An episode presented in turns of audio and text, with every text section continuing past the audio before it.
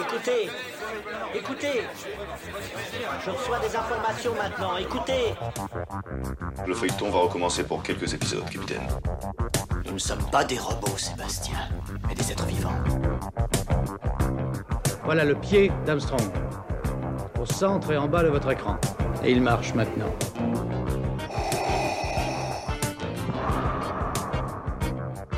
On peut dire aujourd'hui que la science-fiction est bel et bien partout. Tu veux dire qu'on est dans un programme informatique Est-ce vraiment si invraisemblable Si mes calculs sont exacts, attends-toi à voir quelque chose qui décoiffe. Bonjour à toutes et à tous, vous écoutez C'est plus que de la SF, le podcast hebdomadaire sur la science-fiction animé par l'œil de chéri et produit par ActuSF. Avant de commencer cet épisode, nous voulons vous souhaiter un joyeux Noël et des belles fêtes de fin d'année à ceux qui nous écoutent fidèlement. Ce podcast sur Métropolis conclura l'année 2022 et nous reviendrons le 9 janvier 2023. Première annonce, et non des moindres, c'est plus que de la SF va quitter ActuSF pour devenir pleinement un studio éditorial indépendant nous ambitionnons de passer progressivement de l'autre côté du miroir en faisant notamment de la coédition. Notre envie est de faire de plus en plus de contenu sur différents médiums. Nous réfléchissons à faire de la vidéo, du web documentaire, du webtoon et euh, vous le savez, il y aura une bande dessinée qui sortira en 2024, ainsi, euh, et on l'espère, un nouveau MOOC. Dès euh, janvier prochain, nous allons vous proposer une newsletter bimensuelle sur la science-fiction. On vous en dira plus très bientôt et je pense que cela vous plaira. On essaye de tendre vers la rigueur éditoriale du MOOC Dune. Voilà, donc euh, bah écoutez, vous en saurez plus très bientôt et je ferai une, une petite capsule spéciale du podcast pour vous présenter tout ça. J'en profite pour remercier de tout mon cœur Jérôme Vincent, l'éditeur d'ActuSF, d'avoir cru en nous dès le début de cette aventure. Sans Jérôme, cela aurait été difficile de se lancer dans les podcasts en mars 2020. Nous avons prévu de continuer à travailler ensemble sur d'autres événements en commun tout au long de l'année. On discute beaucoup afin de continuer une collaboration qui a toujours été harmonieuse. Rendez-vous donc en 2023 pour un nouveau départ on referme cette parenthèse pour vous introduire l'épisode d'aujourd'hui. Nous avons profité de la ressortie de Métropolis de Fritz Lang pour faire un épisode avec le journaliste de cinéma Marc Moquin. Métropolis, qui a été réalisé en 1927, se situe en 2026. L'humanité vit dans une mégalopole dystopique où les riches sont en haut et les pauvres dans la ville basse et souterraine. L'unité de la cité va être perturbée par un savant fou. Wang va imaginer un androïde qui poussera les classes ouvrières à se rebeller et à lancer une révolution. On écoute maintenant le réalisateur Fritz Lang donner une interview en français en 1972, interviewé par Armand Panigel. On vous souhaite une très bonne émission.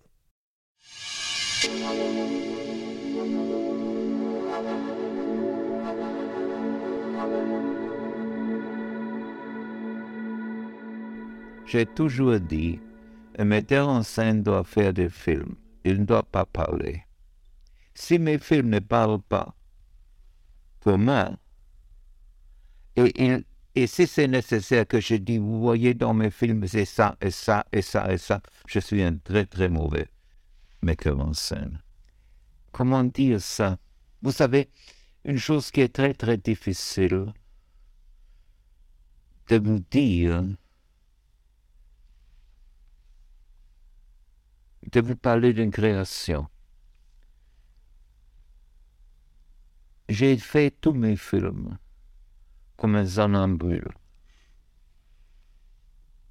Je faisais ce que je pensais est correct. Je ne demandais jamais quelqu'un est-ce que c'est correct ou est-ce que ce n'est pas correct. Je le fais comme je crois que c'est bon et que c'est juste.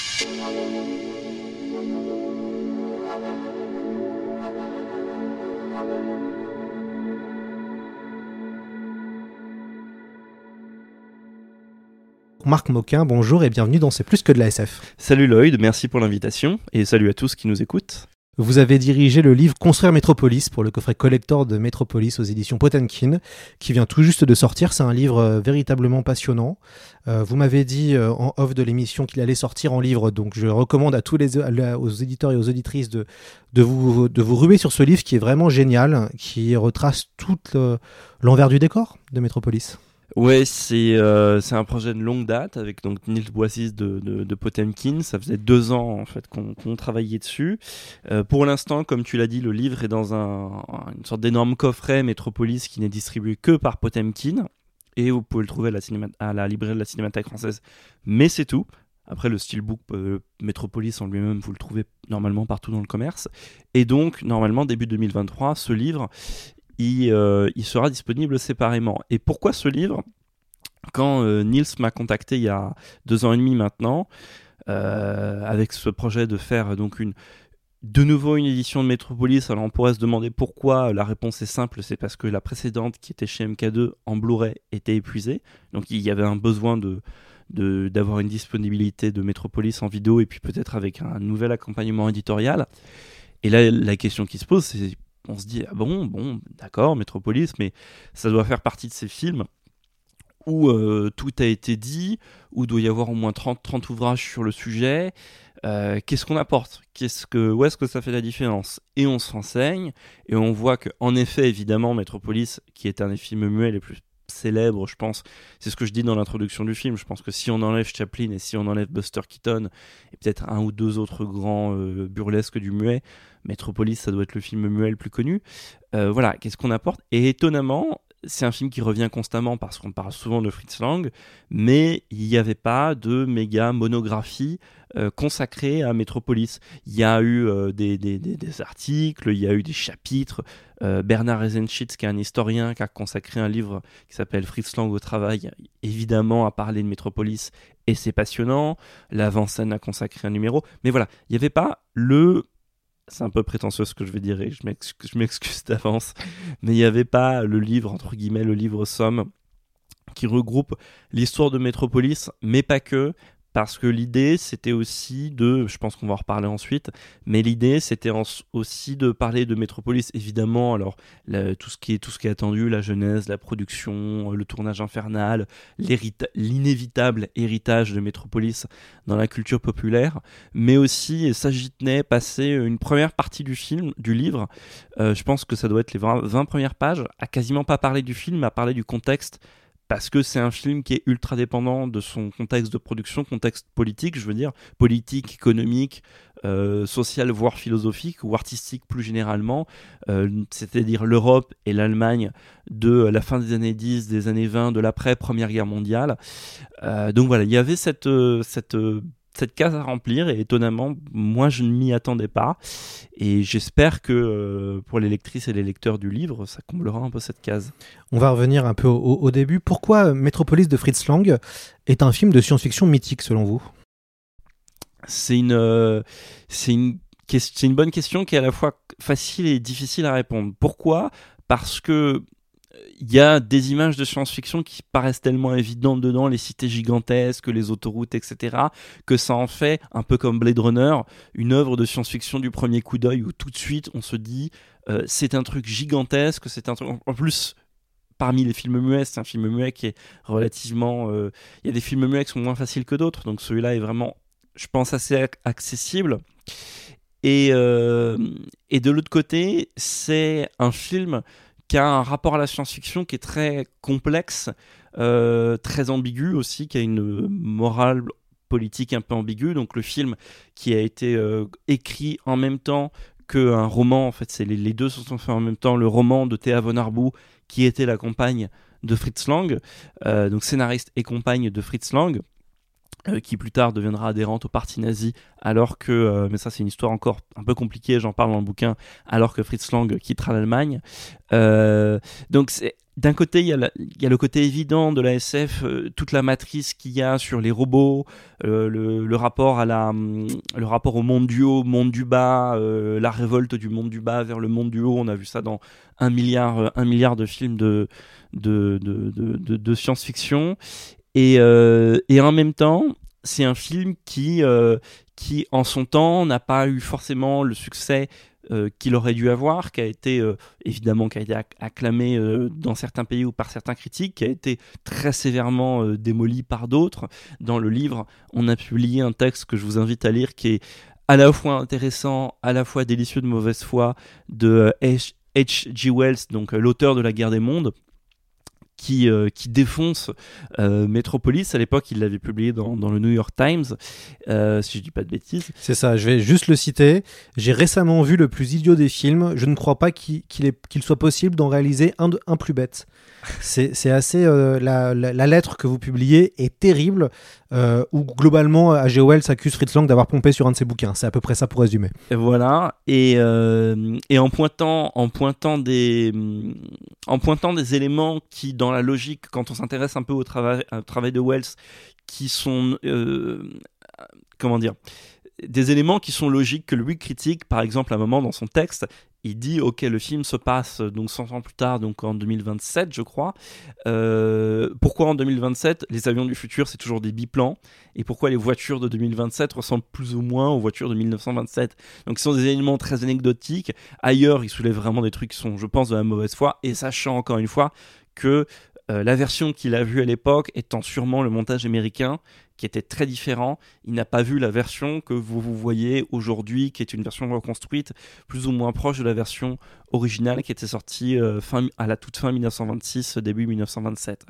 Euh, donc, et ensuite, le film a été charcuté, découpé, etc., éparpillé aux quatre coins du monde en montage. Donc c'est un film qui aussi a longtemps été un peu invisible, donc a une réputation de, culte qui s'est fait, ce qui est un mot que j'emploie, euh, que j'aime d'habitude pas employer, mais qui s'est fait un peu en deux temps et qui a connu dans les années 80 une renaissance euh, grâce à Giorgio Moroder, parce que c'est un film dans les années 50, 60, 70 qu'on ne pouvait plus voir, euh, à moins d'avoir personnellement une copie 16 mm du film intégral, ce qui est quasiment enfin je pense peu de personnes l'avaient.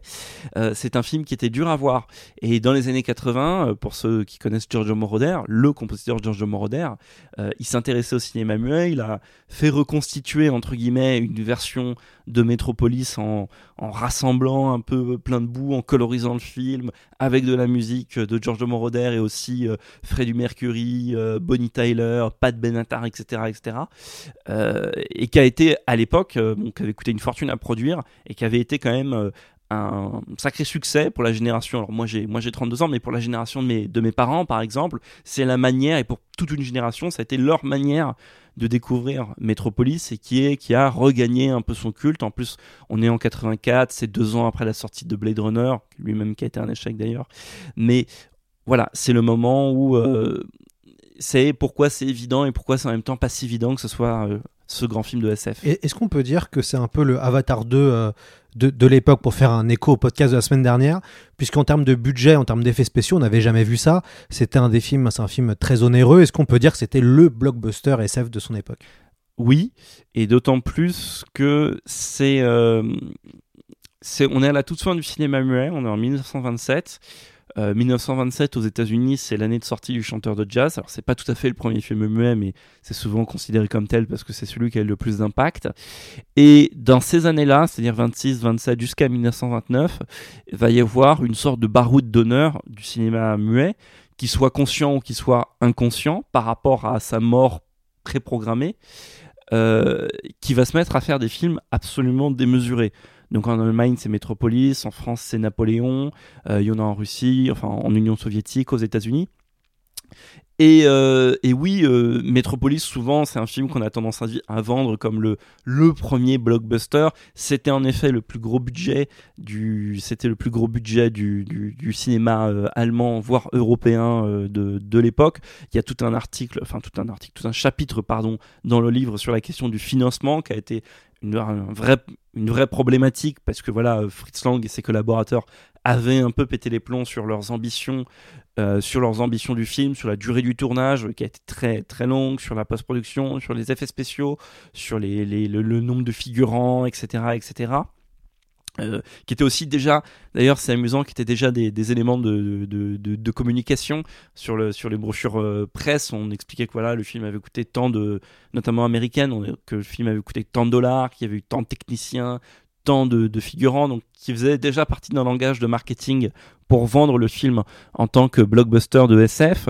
Euh, après, c'était pas le, c'était pas tout à fait le seul parce qu'il y a d'autres, d'autres pays qui s'intéressaient à la SF. Euh, il y a l'Union soviétique qui a produit un film qui s'appelle Aelita, mais qui a pas totalement, enfin même qui a pas du tout la même euh, ampleur que, que, que Metropolis et qui derrière va, euh, va euh, évidemment déclencher des, des émules. Si vous êtes vraiment curieux, je vous conseille de regarder, bah, dont déjà euh, la, vie future, qui est un film plus ou moins supervisé par H.G. Wells lui-même, donc un film de Cameron Mendias, qui est une réponse à, Metropolis, un film anglais, et aussi un film qui est sorti très peu de temps avec, après Metropolis, où on voit très bien que c'est aussi une, réponse euh, américaine, mais qui est, horrible, qui s'appelle Just Imagine, qui est, je pense, la seule et unique tentative de comédie musicale de science-fiction, euh, mais où on voit vraiment à quel point ça, euh, ça reprend des moyens démesurés de, de, Metropolis pour en faire un film totalement anecdotique. D'a- D'ailleurs, ce qui est intéressant, c'est que ne sait pas vraiment si Fritz Lang a, a la sensation de faire de la science-fiction. Le mot n'existe pas, hein, il faut attendre 1932 pour que le mot science-fiction existe. Euh, comme vous l'avez très bien dit, on retrouve une société totalitaire dystopique, avec une ville-État structurée, les ouvriers sont en bas, les riches sont en haut. Et en même temps, euh, Fritz Lang, et vous le dites très bien dans votre ouvrage, il voulait euh, mettre des éléments oniriques. Et, en fait, on se rend compte que c'est pas forcément. Alors, il y a un côté science-fictif, puisque le, fi- le film se passe euh, 100 ans après, euh, en, en 2127 plus ou moins, mais il y a toute une dimension un peu onirique, toute une, dimension un peu fantastique euh, qui est liée à l'expressionnisme allemand peut-être. Oui, et bah, la question de l'expressionnisme, elle est intéressante parce que, euh, bon, bah, si vous n'êtes pas familier avec l'ex- l'expressionnisme allemand, c'est ce mouvement de film allemand de la fin des années 10, surtout années 1920, vous savez, avec euh, des, des, des grands, des, des, décors un peu, hum, comment dire, tarabiscotés, des ombres portées, des, donc des choses qui vont avoir énormément d'influence sur des cinéastes plus tard comme Tim Burton ou, d'autres. Et, euh, et on cite souvent Metropolis comme un représentant de Ça, l'ex- avec le docteur Caligari, Nosferatu, euh, le golem, cette... Et, euh, et quand on revoit Metropolis aujourd'hui, et qu'on le compare au film exactement qu'on vient de citer, il y a quand même un gouffre. Alors, il y a des scènes dans Metropolis qui ont des aspects ouvertement métropol- euh, expressionniste. expressionnistes, mais euh, le film en lui-même, est-ce que c'est un représentant du, du- de l'expressionnisme? Pas forcément, il y en a des bouts. Euh, en plus, c'est un film que Fritz Lang lui-même n'était pas sûr d'aimer dans une interview des années 50 ou 60, non 50, pardon, qu'il a donné au, au Cahier du cinéma. Euh, il, il dit que c'est un film qu'il n'aime beaucoup, euh, déjà parce que je pense que là, euh, je pense qu'il a un peu de mal avec l'héritage du film. Un- euh, quand, quand, quand, quand, on vous dit que Adolf Hitler a adoré votre film, peut-être et que vous êtes vous-même allemand, peut-être que ça a tendance à vous remettre en question en mode quel genre de film j'ai réalisé.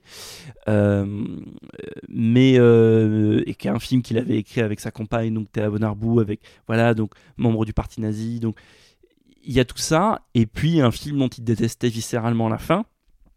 Euh, parce que euh, bon je, sais pas si on peut spoiler un film qui a 100 ans mais euh, parce que la c'est vrai que la fin euh, pour utiliser euh, comment dire la fin est problématique mais dans le sens euh, réel du mot. C'est-à-dire la fin c'est euh, les pauvres qui sont d'accord pour rester pauvres et qui serrent la main aux riches qui sont d'accord pour rester riches. Tant qu'il y a quelqu'un pour faire la médiation le cœur c'est le cœur et le médiateur entre le cerveau et la main qui est qui est quelque chose que au vu des polémiques et des enjeux sociaux qu'on a en ce moment fait un peu grincer Peut-être pour ça aussi que A.G. Wells a détesté, parce qu'A.G. Wells c'était d'extrême gauche, hein, vraiment, et ça, ça a dû aussi l'énerver de voir la morale du film. Ouais. Exactement. Donc, euh, donc, euh, donc, il y a, y a, y a ce côté-là, euh, en effet, qui et, et pourtant, ça l'a. Et lui-même, Fritz Lang, c'était pas. Ses, œuvres précédentes n'avaient pas forcément grand-chose à voir avec ce qu'il fait dans Metropolis. Après, il va revenir à la science-fiction. Euh, après Metropolis, il fait un film qui s'appelle Les Espions. Euh, et, juste après Les Espions, en 1929, il revient encore à la science-fiction et il fait un film qui s'appelle La femme sur la lune qui, euh, je sais pas ça a été encore annoncé, mais tant pis pour le spoiler, mais qui va être normalement réédité en 2023, donc euh, vous pourrez le revoir aussi en, en version restaurée, euh, qui est un film assez intéressant sur la conquête euh, spatiale, et notamment sur le plan euh, scientifique, parce qu'à une époque où il y a encore beaucoup de films entre guillemets spatiaux qui s'imaginaient que la conquête spatiale se ferait via des canons, notamment le film de science-fiction que j'ai mentionné un petit peu plus tôt, euh, La vie future, donc par H.G. Wells, où on imaginait qu'on on mettrait des, bah, comme dans le voyage, le voyage, euh, le voyage dans la lune de Méliès, que ça serait des canons qu'enverraient des hommes dans l'espace. Là, il était déjà question de roquettes et de fusées et d'alunissage. Euh, donc, c'est un film de science-fiction assez intéressant, assez imparfait aussi de, de Fritz Lang. Mais donc voilà, il y y a, il y a cette ambiguïté autour du film.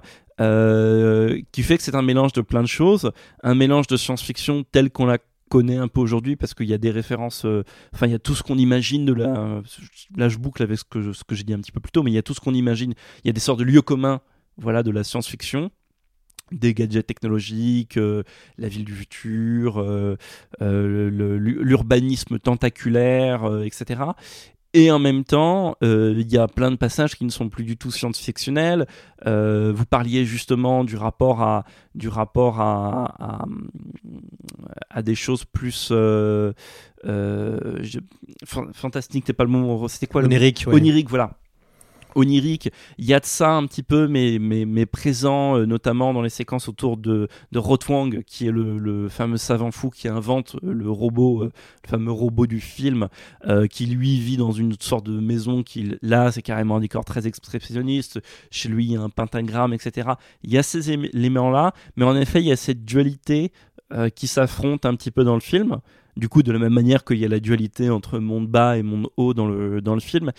Et, euh, et je trouve que ça l'enrichit parce que ça en fait un film qui euh, n'est pas seulement un film de science-fiction, mais euh, quelque chose d'un petit peu plus, je dirais pas complexe, mais inattendu en fait dans sa structure, ce qui peut avoir ses défauts aussi, défauts de, de rythme ou de scénario, parce que c'est un film euh, qui dure. euh, Aujourd'hui, le film est quasiment complet. La version que vous allez voir est quasiment complète. Il manque encore quelques bouts.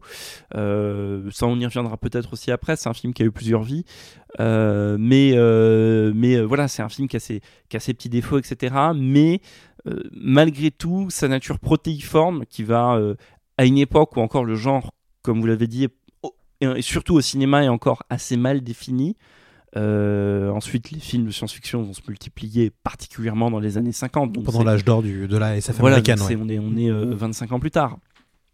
Euh, donc ça en fait, euh, voilà, ça en fait un film vraiment particulier- particulièrement intéressant déjà à découvrir si vous l'avez pas vu et même à revoir si vous le connaissez bien parce que moi c'est un film que je pensais bien connaître et le revoir euh, bah, permet justement de parce que la première fois qu'on le découvre on voit surtout le côté science-fiction les effets spéciaux les trucs comme ça et quand on le revoit euh, ou quand on le découvre plutôt euh, ou qu'il y a le livre à côté et que vous pouvez voir un peu l'envers du décor, vous voyez voilà cette nature un peu protéiforme du film qui le rend, je pense, c'est un mot un peu trivial, mais qui le rend un peu unique dans la carrière de Fritz Lang, si bien qu'il ne refera pas de film de cet acabit-là, pas de film avec cette ampleur-là en tout cas.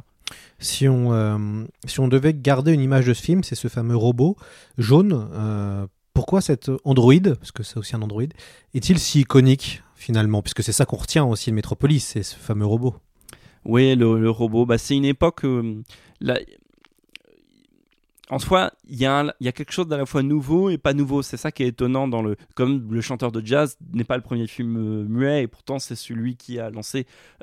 C'est l'inverse, pardon. Le chanteur de jazz n'est pas le premier film parlant et pourtant c'est celui qui a lancé toute la entre guillemets la mode du parlant. Enfin même la mode un peu plus qu'une mode. Euh, le robot.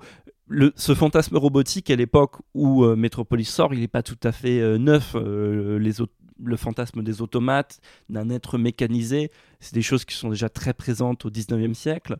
Euh, mais il y, y a une nature un peu plus. Donc, déjà, il y a une question de design euh, qui en a fait, euh, qui a beaucoup joué. C'est un, c'est, je pense que c'est un des robots les plus cultes de l'histoire de la science-fiction. Euh, ça- et le robot de Planète Interdite, puis sans doute d'autres. je parle de- C'est 3PO peut-être, qui, est- qui voilà. a inspiré C'est euh, 3PO. évidemment de ça. Je parle de robots qui ont, ont une, vraiment un, un aspect mécanique, pas de réplicants ou de, de- de robots. et encore parce que justement, euh, ce robot va devenir dans le film un être entre guillemets de euh, fait de chair, va de va remplacer quelqu'un, va body snatcher une autre euh, personne. Donc c'est là où le film prend aussi euh, un rapport intéressant à la robotique, c'est qu'il n'y a pas tout à fait encore une notion d'intelligence artificielle comme il y aura plus tard dans 2001 où l'intelligence artificielle n'a pas de corps, c'est juste un ordinateur, ou Blade Runner où ce coup-ci l'intelligence artificielle a un corps, ce sont les, les réplicants. Euh, là, il y a juste un robot qui est censé remplacer une autre personne. Euh, donc en l'occurrence, euh, bah voilà, il y a une, pour, sans trop vous raconter le film et encore, question de spoiler le film 100 ans après, il y a une question de, de, révolution qui va se mener dans le monde du bas, qui est menée par Maria, qui est donc la, la, la, leaduse de cette révolution, enfin de cette révolution, ou du moins d'une forme d'insurrection contre ou d'un appel à un rassemblement des ouvriers qui sont exploités. Et euh, l'idée de remplacer Maria par un robot qui prendrait sa forme, c'est pour ça que je parle de body snatcher, donc de remplacer par, euh, par un autre qui va péter les plombs et donner lieu à une finalement quand même donner lieu à la révolution. Donc euh, il y a ce y a toute cette symbolique autour de l'androïde de, de, de, de. D'ailleurs, est-ce que c'est un robot? Est-ce que c'est un androïde? Est-ce que quelle terminologie on met sur le sur le sur le sur le mot? Euh, robot qui vient, euh, si je ne dis pas de bêtises, donc qui vient d'un mot tchèque euh, qui signifie donc à la, à la, base travail. Donc on est beaucoup plus proche de la question de du robot comme remplacement de de l'être humain pour juste accomplir une mission de travail et pas être pas être un être autonome justement. Ce que finit un moment par être Maria sans pour autant que ce soit une intelligence artificielle. Enfin voilà, il y a cette. Euh, mais je pense que c'est la matrice d'énormément de d'énormément de, de, choses. Euh, bah voilà, là on parlait de on parlait de C3PO, on parlait de j'ai parlé de Blade Runner évidemment, mais tout ça ce sont des films qui qui paient un peu leur dû, euh, qui payent leur tribut à un moment ou un autre à, à Blade Runner, à Metropolis, décidément je mélange les classiques.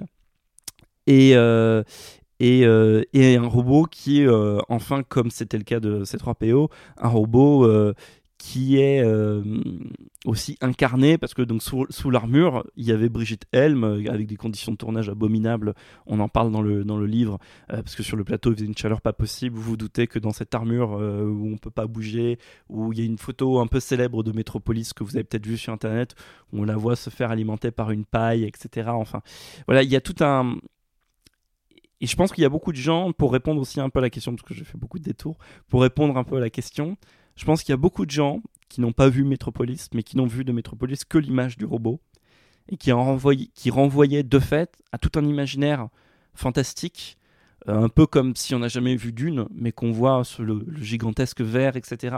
Si on n'a jamais vu ou lu Dune, qu'on voit ce gigantesque verre qui renvoie à un imaginaire de, de, de, de, de science-fiction, de fantastique, de démesure, etc., assez codifié, et qui sont des visuels qui ont, qui ont, qui ont beaucoup, tourné et qui ont beaucoup inspiré euh, la pop culture, mais même pas que des, que, que des robots.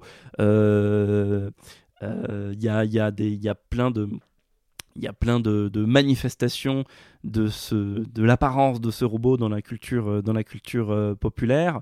Euh, on en parle un moment dans le bouquin, des chanteurs et chanteuses, surtout qui ont fait des costumes de scène qui s'inspirent de, qui s'inspirent de, ce robot. Madonna qui elle-même a fait un shoot photo qui s'inspire de... qui ben, s'inspire plus ou moins de ça, De ce robot qui s'appelle Hell, euh, qui peut faire penser à l'enfer, ça aussi assez intéressant. Euh, pour reparler un peu de la contexte de la sortie du film, je crois que à l'époque, euh, je, vais, je vais reprendre des mes, mes, anciens cours d'histoire de cinéma, à l'époque, le cinéma allemand est le plus grand cinéma du monde. Un des plus grands. Un des et plus en, grands. Et en tout cas, bah après, il y a cette sorte d'énorme compétition européenne, parce qu'à l'époque, il n'y a pas encore la porosité qu'il y aura euh, après la Seconde Guerre mondiale, ou après la Seconde Guerre mondiale, il y aura un déferlement de cinéma américain en Europe. Néanmoins, il y a quand même une présence américaine qui est forte en Europe, parce que tous les studios américains ont leurs antennes européennes, et les, et les Allemands eux-mêmes d'ailleurs. Les Français aussi, aussi. Et les Français aussi. Mais les Allemands développent des sortes de, de, de, sociétés hybrides qui mélangent des capitaux américains avec des capitaux allemands, euh, dont euh, euh, par Ufamet, qui est un mélange entre Paramount et la UFA, qui était le studio qui a produit euh, Metropolis, mais il y avait, euh, indépend- indépendamment des États-Unis, euh, s'il devait y avoir un des plus grands cinémas du monde à ce- moment-là, oui, ça devait être soit le cinéma allemand, après peut-être par, euh, par, par chauvinisme, je dirais le cinéma français, parce que euh, 1927, c'est aussi l'année de Napoléon, voilà, la démesure, Abel Gans, etc. Je suis obligé de, à chaque fois que j'interviens quelque part, je suis obligé de citer Abel Gans, c'est la vie. Euh, mais, euh, mais ce sont, et ce sont des cinémas du gigantisme. Ce sont, euh, mais pareil, ça c'est ce que je disais plus tard, soit ils le font consciemment, mais ou inconsciemment, parce que voilà, c'est les, vous prenez tous ces films-là des années 27, 28, 29, c'est euh, parmi ce qui s'est fait de plus beau dans le cinéma muet, non pas que ceux d'avant ont moins de valeur, mais il y a un, moment de 3-4 ans où il y a une sorte de, de, de, de- où le cinéma muet se lâche totalement, va vers les expérimentations les plus folles, euh, qui vont d'autant plus contre- contrebalancer avec les débuts du muet. Décidément, j'arrête pas de faire des mélanges, qui vont d'autant plus contrebalancer avec les débuts du cinéma parlant, qui vont esthétiquement, peut-être pas pour tous les films, mais pour une bonne partie de la production, représenter un pas en arrière, un pas en arrière technique et esthétique assez impressionnant, du moins les premières années, donc je parle vraiment des films de 1929, 1930, 1931. Euh, donc voilà, il y a, il y a tout ce côté euh, qui a joué en faveur euh, des productions euh, allemandes euh, des années 1920 et qui ont en effet, on a vite fait de se dire c'est le plus grand cinéma du monde parce que ils ont les expressionnistes, parce que ça a influencé tant de cinéastes connus, tout à l'heure je parlais de Tim Burton, etc. Mais ça a influencé tant de cinéastes connus ou Werner Herzog ou d'autres qui lui-même a fait son remake de Nosferatu. Bon, mais voilà, si on avait un, après je connais, je connais par exemple moins bien le cinéma muet italien, donc ça serait malvenu, mais tous les cinémas d'Europe avaient à ce moment-là des- quand même des productions euh, euh, hyper importantes. Peut-être que l'Allemagne avait, elle, industrialisé davantage grâce aux studios, grâce à Babelsberg, qui étaient les immenses studios qu'ils avaient, euh, et que peut-être nous, on avait, je crois qu'on n'avait pas en France de stu- studio aussi grand et performant qu'eux avaient en Allemagne avec, avec Babelsberg, qui sont d'ailleurs des studios qui existent toujours, euh, que vous pouvez visiter, dans lesquels vous verrez une réplique euh, à l'entrée, je crois, ou c'est vers l'entrée, il y a une réplique euh, du robot Maria. Comme la Cinecittà beaucoup plus tard euh, sous, sous Mussolini, qui créera la plus la grande cité du cinéma italien, qui permettra évidemment dans les années 50-60 de faire en sorte que le cinéma italien domine moment- pendant une période. Avec les Français, il y avait, ça se tirait un peu la bourre Ah bah, entre là, ces deux cinémas. Voilà, si, tu, si, tu- si vous me posiez la question sur le, le, le- le plus grand cinéma euh, des années 60, euh, là j'aurais dit le cinéma, je pense que j'aurais dit le cinéma italien. Ouais, c'est ça. Mais sur les années 20, allez, j'hésite entre la France et l'Allemagne.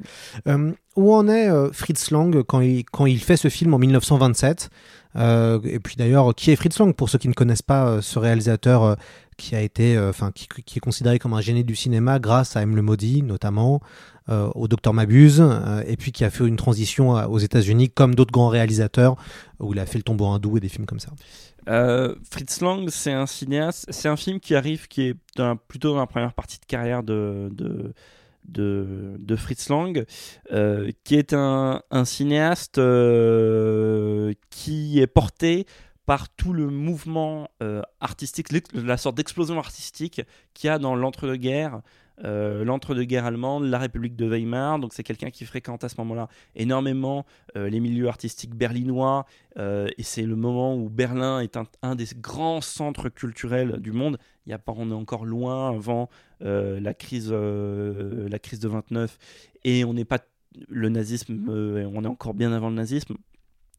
Donc c'est quelqu'un qui est voilà bon, assez fortement éduqué, fait a une vie assez euh, j'allais dire complexe, le mot n'est peut-être pas très bien choisi, mais euh, donc je vous l'ai dit, il a été euh, donc marié avec sa scénariste Théa Von Arbou, et mais à ses débuts, il a eu une, il a eu une autre femme. Il a eu une première femme qui a disparu dans des circonstances assez troubles parce que cette première femme a été assassinée, suicidée, on ne sait pas trop. Quoi qu'il arrive, euh, en fait, il trompait cette femme avec Théa Von Arbou et un beau jour, cette femme a été retrouvée morte de l'arme de, euh, du Browning de Fritz Lang. Donc, euh, on ne sait pas trop ce qui s'est passé. Ça aussi, on en parle dans le livre. C'est quelque chose d'assez obscur. d'assez obscur dans, dans, sa vie. Est-ce que c'est, est-ce qu'il l'a assassiné Est-ce que c'est une dispute qui a mal tourné Est-ce qu'elle s'est suicidée Bon, est-ce que c'était Arbo qui l'a? Bon, mais voilà. Donc il y a, c'est un tournant qui est assez majeur dans sa carrière puisque à ce moment-là, il n'a pas réalisé de film qui avait cette ampleur-là. Il avait fait des, des, films exotiques, des films qui avaient des décors. Ça, ça bien sûr, c'est des, des choses qui, qui savaient gérer, Je vous recommande par exemple Les Trois Lumières, qui est un très beau film de, euh, de Fritz Lang. Et, euh, et, au moment de la, de la, de la, de la, réalisation de, de, de, de, Metropolis, il y a une sorte d'alignement des planètes qui, qui, se passe parce que entre le travail qu'il produit lui, le travail, l'entente qu'il a avec Théa Von Arbou, euh, qui est excellente parce que les deux travaillent vraiment très bien ensemble à ce moment-là en tout cas, et Eric Pomer, le producteur qui va être à l'origine de Metropolis et lancer en fait la machine euh, qui plus tard va coûter en fait très très cher au studio, même après le départ d'Eric Pomer qui euh, va quitter le, quitter le studio. Euh, il y a cet alignement des planètes qui lui permet de réaliser Metropolis. Donc là, on est sur un tournage qui a lieu en, en, 1924, si je ne me trompe pas dans les dates. Euh, et, donc après, il va rester quelques années en Allemagne. Il va signer les films dont on a parlé, euh, qu'on connaît, euh, notamment M le maudit, premier film parlant, qui est souvent des films qui est dans les top 100, qu'on voit régulièrement dans les top 100, etc. Et là, sa carrière va un petit peu, ça va être compliqué parce qu'il y a cette anecdote qui est un peu célèbre que lui-même a fait voyager à, a donné vie, euh, comme quoi il aurait été convoqué par Joseph Goebbels, euh, que Goebbels lui avait dit que Hitler adorait Metropolis. Euh, bon, il y a deux trois passages qu'il aimait moins dans le film, on se doute lesquels, mais que Hitler adorait Metropolis parce que pour lui ça c'est l'Allemagne du futur, et que Goebbels voulait confier les rênes du cinéma nazi à Fritz Lang. Et Fritz Lang, dans, Fritz Lang a un peu romancé cette, cette affaire en disant que le, soir même de cette rencontre avec Goebbels, il quittait l'Allemagne, alors que c'est pas tout à fait vrai. En passant par sa banque d'ailleurs, il a dit qu'il allait à sa banque récupérer l'argent et partir. C'est pas tout à fait vrai, ça s'est pas tout à fait passé comme ça. Euh, il y a Bernard Eisenschitz qui a fait euh, dont, j'ai parlé un petit peu plus haut, qui a consacré un livre à Fritz Lang, qui a fait un très beau travail de recoupement des données, des témoignages euh, pour, alors je veux pas non plus charger euh, Fritz Lang parce que je sais que c'est une époque euh, difficile et que c'est facile de le juger avec 80 ans de retard, mais que selon certains de ses collaborateurs, il aura été tenté, il a fait plusieurs voyages et qu'en fait il n'est parti d'Allemagne définitivement que 4 mois après. Il a fait un détour par la France où il a fait un film qui s'appelle Lilium et après sa carrière américaine, où là qui est majoritairement constituée de, enfin non pas majoritairement, mais où il a signé plusieurs polars ou thriller ou voire des films d'action ou des films anti-nazis, euh, comme si un peu c'était. Euh, il a fait trois films anti-nazis, ce qui était un peu sa manière à lui de d'afficher de, euh, vraiment son, son, son, bord politique.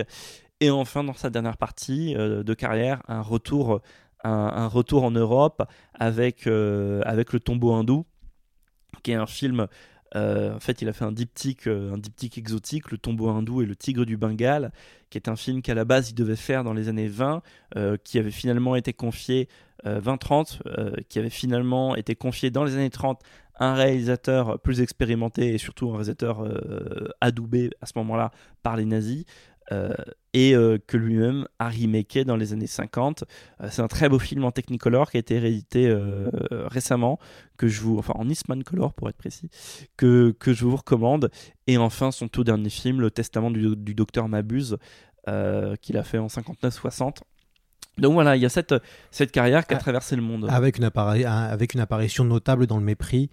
avec une apparition de, notable. de Jean-Luc Godard, où il apparaît, et c'est un peu la cerise sur le gâteau de, ce, film culte. D'ailleurs, on, a parlé pas mal du, du nazisme. Est-ce qu'on peut voir ce film comme une critique du nazisme a posteriori? Je pense à la fameuse séquence où la fausse Maria encourage les ouvriers à se révolter. On a l'impression de voir Hitler dans une séquence de propagande. Alors à l'époque, en 1927, euh, Hitler est en train de se réorganiser. Euh, il réorganise le euh, NSDAP. Il a publié Mein Kampf en, 1925.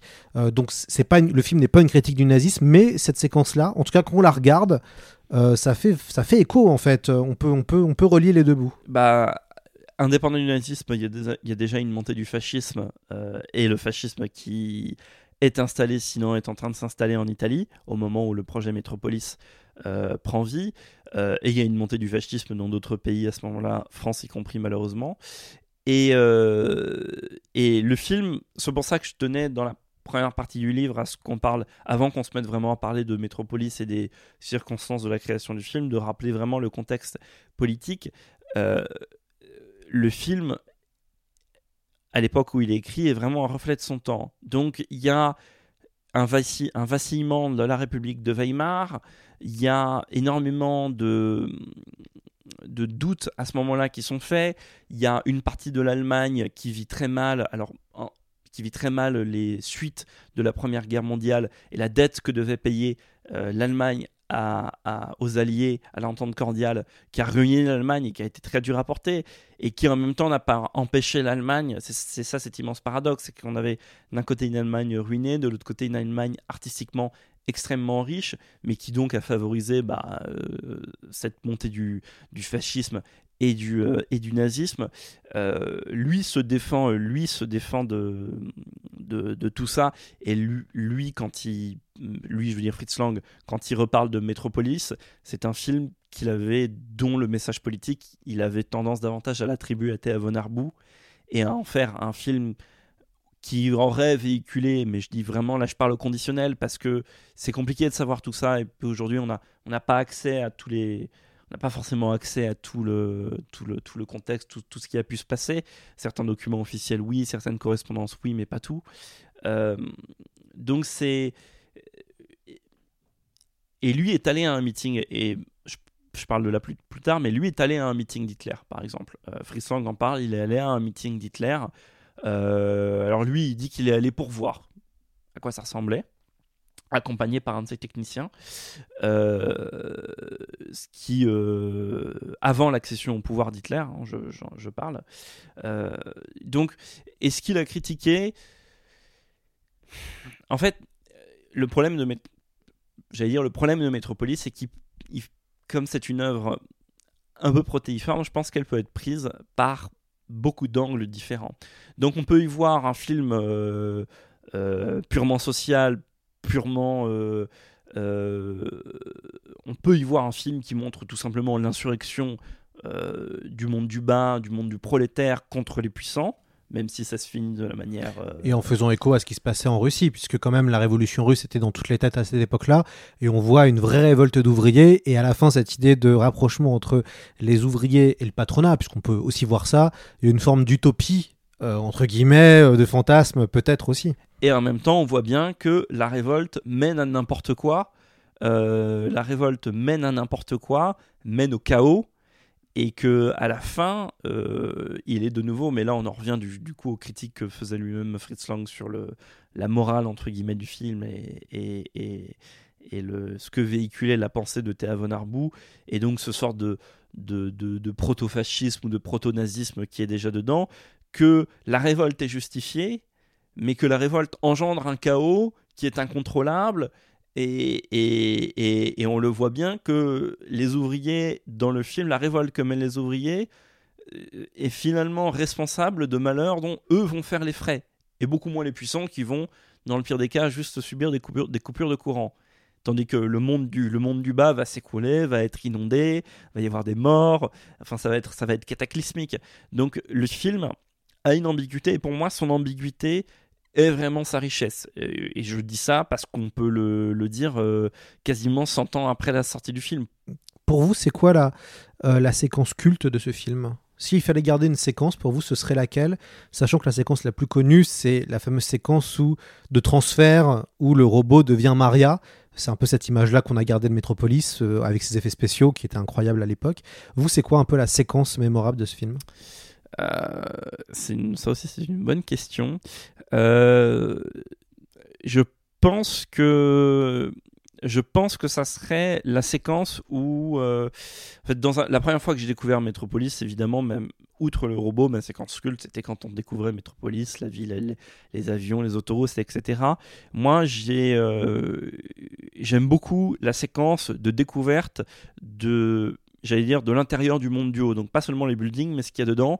Et donc le, grand maître de la ville, euh, Fredersen, euh, euh, avec lui qui domine avec sa baie vitrée qui domine sur toute la ville parce que pour moi il y a à ce moment-là une euh, création de d'archétypes d'antagonistes même si ça sera pas tout à fait lui l'antagoniste du film où il va l'être malgré lui mais il y a une création d'antagonistes du film, de euh, d'ultra capitalistes euh, avec cette, cette baie vitrée qui là aussi est une matrice d'énormément de choses. Si vous avez vu Blade Runner, regardez la découverte du bureau de Joe, de Joe, de Joe Turkel, donc de Tyrell dans, le, dans, le, dans, Blade Runner.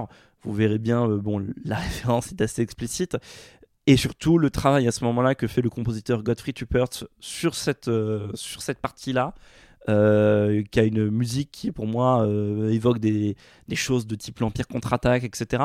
Donc pour moi, il y, y, a vraiment cette séquence-là, qui est donc une séquence qui, à part la baie vitrée, présente pas particulièrement d'effets spéciaux, n'a pas de. mais vient euh, présenter une vision du monde capitaliste et de la construction verticale du monde qui me, qui me fascine totalement. Que pensez-vous de l'adaptation japonaise de Rintaro qui, qui a adapté le manga Metropolis d'Osamu Tezuka, adaptation qui est ressortie il n'y a pas très très longtemps au, au cinéma euh, Qu'est-ce que vous en avez pensé? Alors, je vais pas m'aventurer à dire des bêtises parce que ce n'est pas moi qui ai écrit sur cette partie. D'ailleurs, je ne l'ai pas vu. C'est vrai? Vous n'avez euh, pas encore vu ce, ce film d'animation? euh, Mais c'est abordé, euh, c'est abordé dans le, c'est abordé dans le livre euh, et, et, et de ce que l'auteur, donc Grégory Marouzé, en dit dans, dans, son chapitre, c'est une adaptation qui n'avait de métropolis surtout que le titre et que de vagues, de très vagues influences parce que apparemment euh, apparemment, euh, l'auteur n'avait pas euh, vu Metropolis. Enfin, la légende dit, quand lui-même le dit, qu'il n'avait pas vu Metropolis. Je pense que l'adaptation, euh, s'il y a un vrai remake de Metropolis, on en a parlé plus tôt, c'est Blade Runner. Oui, et puis bientôt sur Apple. Euh, je sais que Apple a décidé de relancer Metropolis en série TV. Euh, et donc, j'ai hâte, on a hâte de voir qu'est-ce qui va se, qu'est-ce qui va se passer. Euh, vous avez fait plusieurs passages, vous avez écrit plusieurs passages sur la musique, euh, notamment un article très intéressant sur, et vous l'avez cité tout à l'heure, Gottfried Hupper, le compositeur de Metropolis, car malgré que le film soit en muet, il y a une partition musicale qui pouvait être jouée dans les différents cinémas et qui a été créée pour le film, et qu'on entend d'ailleurs dans la nouvelle version, enfin en tout cas dans la version de, du récent Blu-ray 4K, et c'est une musique assez incroyable. Ouais, c'est une musique euh, pour moi pour moi qui est euh, alors il y a énormément de Metropolis c'est un film souvent il y a des ciné-concerts de Metropolis donc vous avez il y en aura un l'année prochaine euh, à la Philharmonie je crois et là, vous aurez l'occasion de le découvrir avec encore un autre une autre musique, mais Metropolis fait partie des rares films muets qui ont leur musique à eux. Je dis rares films muets parce qu'il n'y a pas eu tant que ça. Euh, la plupart des films muets étaient, euh, bah, étaient tournés, puis ensuite euh, l'accompagnement dépendait soit de, du chef de salle, soit d'un pianiste ou quoi que ce soit qui faisait une improvisation dessus, voire rien parfois. Mais sachant qu'avant tout, le but du, du piano, quoi que ce soit, était de couvrir euh, le bruit du projecteur. Euh, mais Metropolis fait partie des films qui ont eu une vraie partition. Une vraie partition symphonique par un compositeur, Godfrey Tupperts, qui, euh, qui, qui lui-même a une. Euh, qui, qui n'a pas la reconnaissance, je pense, en tant que compositeur, et j'allais dire compositeur de musique de film, et même compositeur tout court, qu'il devrait avoir, parce qu'à l'écoute du travail symphonique qu'il fait sur Metropolis, qui est à la fois euh, va euh, piocher euh, chez les classiques, va payer son tribut à Wagner ou à d'autres, et en même temps invente pour moi des formes musicales qui, qui sont typiques de l'époque, typiques des années 10, des années 20, si vous, si vous avez déjà entendu Gustav Holst qui a fait sa symphonie des planètes, et, et, va contribuer à, je dirais pas inventer, mais euh, donner un langage musical que plus tard reprendront d'autres compositeurs comme John Williams ou, euh, ou Jerry Goldsmith ou d'autres. Euh, pour moi, c'est quelqu'un d'extrêmement important dans l'identité de Metropolis et dans la découverte de la, découverte ou la redécouverte du film, sachant que la petite histoire, c'est que bah, c'est un film qui donc a eu de multiples vies et une partie du film a pu être reconstituée justement parce que la musique a été tellement bien écrite pour le film que l'ordre de montage du film a pu être reconstitué sur certains passages grâce aux notes qui avaient été prises sur les partitions permettant de recouvrir le, montage, euh, enfin ce qu'on imagine en tout cas être le montage original du film.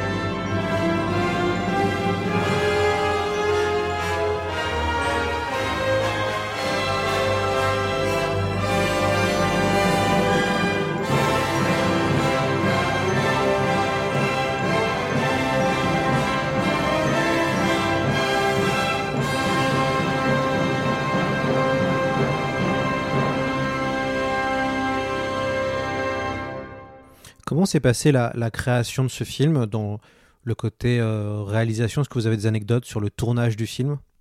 Euh, ça part- coûtait cher? à part qu'il a été horrible pour tout le monde, euh, qu'il a été horrible pour tout le monde et que évidemment Fritz Lang a été une a été une, une sorte de diva et a eu des des bah voilà des des, des, des, des- envies absolument absolument démesurées il y a énormément de choses. Par exemple euh, je n'ai plus les chiffres en tête mais vous les milliers de litres si, ce n'est dizaines de milliers de litres d'eau qui ont été utilisés pour les scènes d'inondation et notamment les euh, dans le livre quand on lit comment ont été tournées ces scènes euh, avec je pense des notions de sécurité euh, qui ne sont plus tout à fait celles qu'on applique au- aujourd'hui.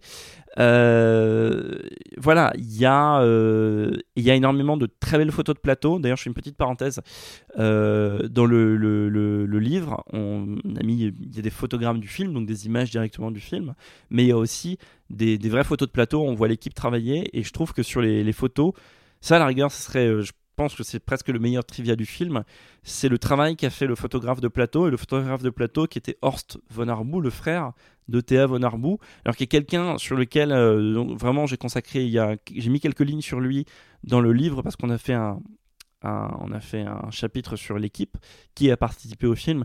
C'est très dur de trouver des renseignements sur cette personne euh, qui, a participé et qui a été photographe sur plusieurs films, mais qui a un vrai talent de photographe et dont les, photographies donnent presque parfois plus que le film lui-même, mais une ampleur des, coulisses assez, euh, euh, assez délirante. Vous montrez aussi les croquis pour faire la ville de Métropolis, et ça aussi c'est incroyable. hein. Tout, euh, en plus, ça a été gardé, donc toutes les archives de- d'illustration euh, de la ville du futur, moi je trouve ça assez bluffant, et, c'est vrai que c'est assez fascinant. et qui sont passés voilà entre il y a donc euh, deux personnes qui ont majoritairement travaillé à ça Eric Ketelut et Otto Hunt donc où on a mis énormément enfin on a mis ce qu'on a trouvé en tout cas de dessins parce que vu, vu l'ampleur du film euh, on- je pense en a énormément qui ont été faits pas forcément préservés Euh, mais on a mis ce qu'on a pu de, dessins qui ont été faits par Otto Hunt et Eric Ketelut et, euh, et différentes versions. Notamment, on voit différentes versions de la ville de Métropolis, de la fameuse tour de Babel, euh, différents prototypes, euh, ce qui permet de voir les différents angles qu'aurait pu avoir esthétiquement euh, le film. Et surtout, euh, on n'est pas sur des storyboards dessinés avec trois coups de crayon, etc. Enfin, c'est il y a des choses assez magnifiques. Enfin, il y a quelques storyboards euh, assez simples qu'on a mis dedans. Et de l'autre côté, il y a des euh, ce qu'aujourd'hui on appellerait des artworks euh, assez euh, assez splendides. Alors malheureusement, euh, la sortie de Metropolis a été compliquée, je crois. Le, le- film n'a pas eu le succès euh, euh, espéré et rejoint un peu les films maudits, comme il y en a eu dans le cinéma, euh, dans l'histoire du cinéma. euh, Il y a eu euh, après, euh, je pense au, au Port du Paradis de, de Michael Cimino. Euh, il y a eu euh, avant euh, le euh, D.W. Griffith. euh, avec euh, Intolérance. Intolérance, qui a été aussi le, le plus grand film, entre guillemets, le plus onéreux de son époque et qui n'a pas marché. Euh, Metropolis a aussi une réputation de film maudit. Bah, mais bah, justement, en s'inscrivant de l'héritage de tous ces films, jusqu'à même mettre Blade Runner euh, dedans, qui avait été un. qui est moins gigantesque Moins que les trois films qu'on a cités, mais ouais. Euh, mais qui est un film qui a coûté très cher à son studio, euh, qu'on pourrait. Alors, on a beaucoup dit aussi, euh, on a beaucoup dit que c'est un film qui a un peu contribué à couler le studio, etc. Alors qu'en fait, c'est- plus compliqué que ça, que ça a été un peu le Cléopâtre, qui lui-même avait été un désastre financier, que ça a été le Cléopâtre. Hein, de- Ouais, le film de Cléopâtre de Mankiewicz. Euh, alors le film a une réception un peu compliquée déjà parce qu'il est sorti dans beaucoup de versions différentes, Comme Blade Runner, d'ailleurs. comme Blade Runner. Aux États-Unis, donc je vous en ai parlé un petit peu plus tôt, il y a eu ce remontage par, fait par quelqu'un qui s'appelle euh, Channing Pollock qui change. euh, je dirais pas drastiquement la narration du film, mais vous pouvez voir cette version. Cette version est trouvable sur YouTube en qualité assez médiocre, mais ça vous permet de vous donner une idée. Euh, donc déjà, il a été charcuté, et c'est surtout, c'était une époque où les exploitants, euh, les salles, elle-même n'hésitait pas à charcuter les films. Donc on, ne voyait vraiment pas les mêmes films dans les mêmes circonstances d'une salle à l'autre, d'une ville à l'autre, d'un pays à l'autre.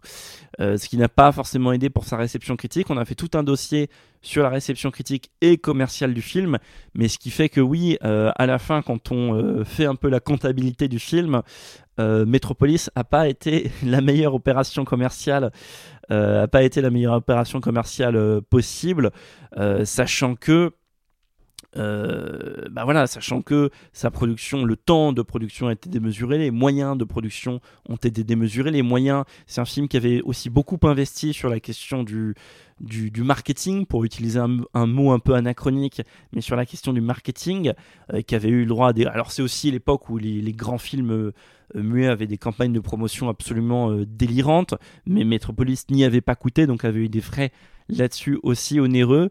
Et donc voilà, à pas rencontrer, euh, bah, pour reprendre ce que vous disiez, à pas rencontrer le succès qu'il aurait, qu'il aurait, qu'il aurait dû avoir, euh, et, euh, et donc a dû attendre en fait sa, sa renaissance dans les années 80, puis sa renaissance au début des années 2000 où il a eu sa sortie DVD, puis sa re, re, re, renaissance dans les années 2010, là où on a retrouvé des morceaux qui manquaient pour essayer de reconstituer autant que possible le film afin d'être. Euh... Donc voilà, c'est un, blockbuster, euh, blockbuster euh, bide entre guillemets, euh, qui en rejoint d'autres films maudits dont on parlait euh, et qui pose la question à chaque fois pourquoi?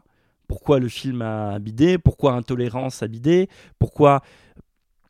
Je pense qu'il y a un certain nombre de, de, de, réponses à ça. La réponse la plus évidente euh, me paraît être la même explication que pour La Porte du Paradis, qui est un film qui arrive, euh, qui est un film trop cher et qui arrive peut-être trop tard. Oui, c'est le film qui euh, conclut la période dite du Nouvel Hollywood, ce moment un peu magique où Hollywood a pu euh, ou en tout cas on a laissé la place à de jeunes réalisateurs qui ont pu lancer énormément de franchises qui ont marché après derrière. Mais on pense à des films comme Le Parrain, Bonnie and Clyde, French Connection euh, et en effet Les Portes du Paradis, immense film. Et ce qui est marrant, c'est que tous ces films-là, euh, à posteriori, sont considérés comme des chefs-d'œuvre maintenant et euh, sont revus avec plaisir euh, par de nombreuses personnes au cinéma. Bah parce qu'on a le privilège du, on a le privilège du recul, ce qui est, euh, ce qui est, ce qui est important et notamment ce qui bah, on dit souvent que le temps, euh, le, temps, euh, le, temps trie un peu les choses, ce qui, est, à prendre avec des précautions, parce que le temps aussi oublie des choses qui ne méritent pas d'être oubliées. Mais, euh, voilà, on a ce privilège de, recul. Et aujourd'hui, par exemple, quand on parle de Métropolis à, des gens, on n'a pas du tout l'impression de parler d'un film qui n'a pas eu justement le succès, pas eu le succès qu'il aurait dû avoir. Et la question, c'est s'il avait eu le succès qu'il aurait dû avoir, est-ce qu'il serait considéré de la même manière aujourd'hui? Si La Porte du Paradis avait eu le succès qu'il aurait dû avoir, qu'est-ce que ça aurait changé fondamentalement dans l'industrie? On peut se poser infiniment des questions euh, comme ça. Et le côté film maudit le rend aussi, euh, à son côté aussi, euh, aussi attachant. Quel, et sera ma dernière question, quel héritage Metropolis a laissé dans la science-fiction Marc Moquin? Alors ça, c'est une question qui n'a je veux dire, une question qui n'a pas de fin. C'est-à-dire, tant qu'on. C'est une. Parce que euh, l'héritage a été, euh, dans un premier temps, très.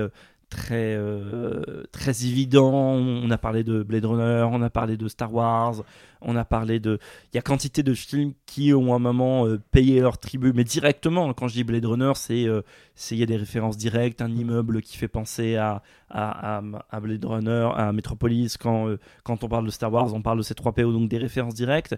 Il y a aussi un ensemble des références indirectes ou parfois un peu moins citées mais euh, de manière générale dans la science-fiction ou ailleurs, mais parce que Metropolis c'est vraiment le film qui à l'époque a, a, théorisé au cinéma, pas dans la littérature, hein, mais au cinéma, la question monde du haut, monde du bas. Et, euh, et c'est un film qu'on peut vraiment rapprocher de Matrix, parce que regardez Matrix, qui est un film qui, a priori, on pourrait se dire quel est le lien entre Matrix et Metropolis, à part la science-fiction. Regardez la construction de la ville de Zion, donc la ville des, humains, les multiples passerelles, le gigantisme de la ville, on dirait Métropolis inversée. C'est la ville des humains inversée. Euh, et il y a comme ça tout un tas de connexions, et euh, Métropolis n'a pas fini d'infuser en fait dans la, dans la culture populaire. Après, souvent, ça reste des références qui sont, euh, qui sont surtout d'ordre esthétique, parce que Metropolis est devenu un peu On en retient des images, en fait. Euh, c'est presque devenu un livre d'images de, de la science-fiction. Je devrais pas dire ça, parce que tout à l'heure, j'ai dit que le film méritait plus que d'être, entre guillemets, c'est plus que de la science-fiction, justement. Mais, euh, mais, euh, mais quel est l'héritage? Il, est, euh, il est colossal. Et, et avec des séquences, moi je trouve qu'ils ne vieillissent pas. Euh, toutes les séquences euh, de foule, c'est hyper impressionnant encore maintenant. Euh, moi je trouve que toute la révolte, toute la fin, euh, c'est bluffant de se dire que c'était fait il y a presque 100 ans et euh, ça ne vieillit pas. Moi, je, enfin, on est pris en tant que spectateur, ça marche toujours quoi. Ouais, ouais, parce qu'il y a une notion de, il y a une notion de, de rythme. Il y a un moment où le film, euh, il y a un moment où, le- bah, justement, au moment de la révolte, où le film se met à aller à 200 à l'heure. Ouais, tout à fait. Même, mais même en termes de montage, hein, vous avez des plans qui durent très très très très peu de temps. C'est l'époque où le cinéma muet n'hésitait pas à, à pousser aux extrêmes. C'est pour ça que un petit peu plus tôt, je parlais de Napoléon et de, de tout ce baroud d'honneur. Qui va euh, ressortir euh, prochainement, je crois en 2023, il doit ressortir. Voilà, 2000, enfin, il devait ressortir Il- un certain ça, d'années. avec la Netflix- restauration avec Netflix, je crois, qui est partenaire d'ailleurs dessus. Voilà. Et ça Euh, va être donc super. restauration de la cinémathèque française. Mais c'est un moment où on a poussé, on a essayé de pousser le, le- le- le cinéma un peu dans ses extrêmes esthétiques et, euh, et faire des narrations qui allaient à 200 à l'heure parce que de toute façon on n'avait pas à se préoccuper, euh, on n'avait pas à se préoccuper de la- l'aspect sonore si ce n'est la musique et la musique pouvait s'adapter de toute façon et Godfrey Tuppers le prouve. Euh, moi, si, vous, si vous avez un peu si l'oreille musicale, euh, indépendamment du, film, n'hésitez pas à aller réécouter certains morceaux de Godfrey Tuppers. Euh, je, désolé, je répète des trucs que j'ai dit un petit peu avant quand je reviens un peu sur la musique, mais parce que ça joue aussi sur le film et sur cette, cette impression de d'accélération à 300%. N'hésitez pas à aller écouter un peu Godfrey Tuppers à part, ça vous donnera aussi une impré- cette et, impression. et même la version de Giorgio Moroder qui est sur YouTube, euh, c'est une version qui est géniale. Enfin, moi, je me suis mis à écouter ça euh, en fond. Et euh, c'est dingo. Alors après, Giorgio Moroder, pour peut-être ceux qui ne connaissent pas, s'ils ont écouté le dernier album de Daft Punk, Random Access Memory, je crois, il y a tout un morceau avec Giorgio Moroder, puisque c'est un peu le, le maître, entre guillemets, spirituel des Daft Punk. Euh, Giorgio Moroder, qui est aussi un grand maître du disco, voilà. Et donc, il y a, euh, il y a, tout, il y a un morceau qui s'appelle Giorgio, je crois, euh, d'ailleurs, où il y a tout un truc avec Giorgio Moroder à l'intérieur. My, my name is Giorgio. Voilà, Ouais, c'est ouais. ça, et c'est c'est génial, quoi, parce que. Et c'est vrai que sa version est incroyable. Enfin, c'est sa version est incroyable. Et à l'époque, avait fait. euh, Donc voilà, on est en. Pour, pour juste vous situer un peu le tableau, on est première moitié des années 80. Euh, on est en 84, deux ans après Blade Runner. Giorgio Moroder s'intéresse un petit peu au cinéma muet, justement parce qu'au même moment, euh, Francis Ford Coppola, lui, s'intéresse aussi au cinéma muet et fait restaurer Napoléon. Donc Giorgio Moroder cherche quel film, lui, il aimerait euh, pouvoir faire restaurer, mettre sa musique dessus, il tombe sur Metropolis, qui à ce moment-là est plus ou moins, enfin je vous l'ai dit, difficilement, voire invisible. Et donc, il, fait restaurer Metropolis, et à l'époque, ça avait fait polémique, parce que c'est pas vraiment une restauration, c'est un autre film. Le Metropolis de Moroder, c'est pas Metropolis, c'est le Metropolis de Moroder. Il fait coloriser le film, il change le montage, il traduit les cartons, il met des sous-titres. Euh, sa version à lui ne fait plus que, plus que 1h40, alors que le Metropolis est censé durer 2h30. Il met sa musique dessus. Et, euh, et ça avait fait polémique parce que, bah, évidemment, tous les historiens du cinéma étaient allés hurler de cette euh, crime, euh, de, ce, de ce blasphème euh, envers l'histoire du cinéma et Fritz Lang d'avoir colorisé et mis de l'électro et mis Freddie Mercury sur, sur, sur, sur du Fritz Lang. Et en même temps, bah, ces mêmes historiens, ils étaient un petit peu frustrés parce que ce que Giorgio Moroder avait fait et ce qui était visible, c'était à ce jour-là la version la plus complète de Metropolis. Donc c'était la meilleure manière de voir euh, la meilleure manière de voir Metropolis et il avait euh, grâce à, au travail de restauration qui avait été mené par lui et aux Allemands euh, à l'époque retrouvé des séquences inédites qui permettaient de redonner un petit peu de sens à Metropolis, notamment euh, le fait que le, fameux savant fou de Metropolis, Rothwang, était amoureux de elle, la mère la mère du jeune héros de Metropolis et femme du maître de la ville. Euh, L-H-E-L, pour être précis, euh, séquence qui avait disparu, en fait, qui a été euh, récemment retrouvée, enfin récemment, il y a une douzaine d'années retrouvée et remise dans le film, mais à l'époque, c'est une scène qui était totalement disparue et qui manquait cruellement à la narration du film. Donc voilà, n'hésitez pas à découvrir cette curiosité de, Giorgio Moroder qui, qui, qui vaut ce qu'elle vaut, mais je pense est importante dans l'histoire des multiples vies de Metropolis parce que euh, peut-être que même si euh, elle-même c'est pas c'est pas une version c'est une version qui a coûté tellement cher à produire comme Metropolis a coûté tellement cher à produire que même si elle a eu du succès le succès que la version Moroder a eu n'a pas vraiment suffi à couvrir les frais que Moroder avait en- engendré donc ça a été une sorte de, je dirais pas de bide mais mais de semi-flop pour Mo- Moroder en lui-même. Par contre aux, yeux du monde un film muet qui revenait 60 ans après comme ça, ça a eu un succès euh, assez insensé et ça a permis la découverte ou la redécouverte de Metropolis pour beaucoup. Je pense qu'on lui doit beaucoup à cette version-là qui a été tant décriée. On mettra euh, un lien euh, sur notre site internet où vous pourrez regarder la version de Giorgio Moroder qui est disponible gratuitement sur YouTube. Alors, et puis évidemment, il faut, il faut, il faut revoir Metropolis. Ça tombe bien, Marc Moquin. Vous, avez participé à un fantastique coffret illustré par Laurent Durieux. Voilà, le grand illustrateur de, de toutes, les, de toutes les nouvelles versions euh, DVD, Blu-ray, coffret. Un magnifique coffret avec Construire Metropolis qui devrait sortir, je vous m'avais dit début 2023 si tout se passe bien. Ah ouais, c'est pas daté, donc je peux même pas euh, spoiler une date. Bon, Euh, on avait nous, dit début 2023 pour le livre seul. Euh, pour le livre seul, mais pour l'instant il est disponible que dans le coffret, tout à fait. coffret limité à, à 700 exemplaires. 777. 777 Pour être euh, exact. et, et exemplaires et euh, qui coûte une centaine d'euros, je crois 100 euros, 99 euros, pardon, je vais, je vais, être, je vais être précis. Euh, et ben Marc Moncler, on vous remercie d'être notre dernier invité de l'année 2022. Bah, merci, à merci vous. Lloyd pour cette invitation, ça m'a fait très plaisir de parler de, de Metropolis. N'hésitez pas à le découvrir, je pense que ça sera une des meilleures manières de le découvrir. Et euh, bah, bonne fête à toutes et à tous, profitez bien de la fin d'année. C'est ça, on se retrouve, euh, euh, on va se retrouver à partir du 9 janvier euh, 2023. On va prendre un peu de vacances et puis on reviendra en pleine forme. Normalement, si tout se passe bien, on aura un immense invité international qui devrait être là pour ouvrir l'année. S'il n'ouvre pas l'année, il sera là en janvier. Et je pense que ça va, ça va réjouir les fans de SF. On a une interview exclusive. Il n'avait pas donné d'inter- d'interview depuis 5 ans en France. Donc je pense que ça va être très très bien. On est en train de finaliser le montage. Voilà. Eh ben, un grand merci à vous Marc. Et puis on se retrouve très vite, peut-être en 2023. Merci beaucoup.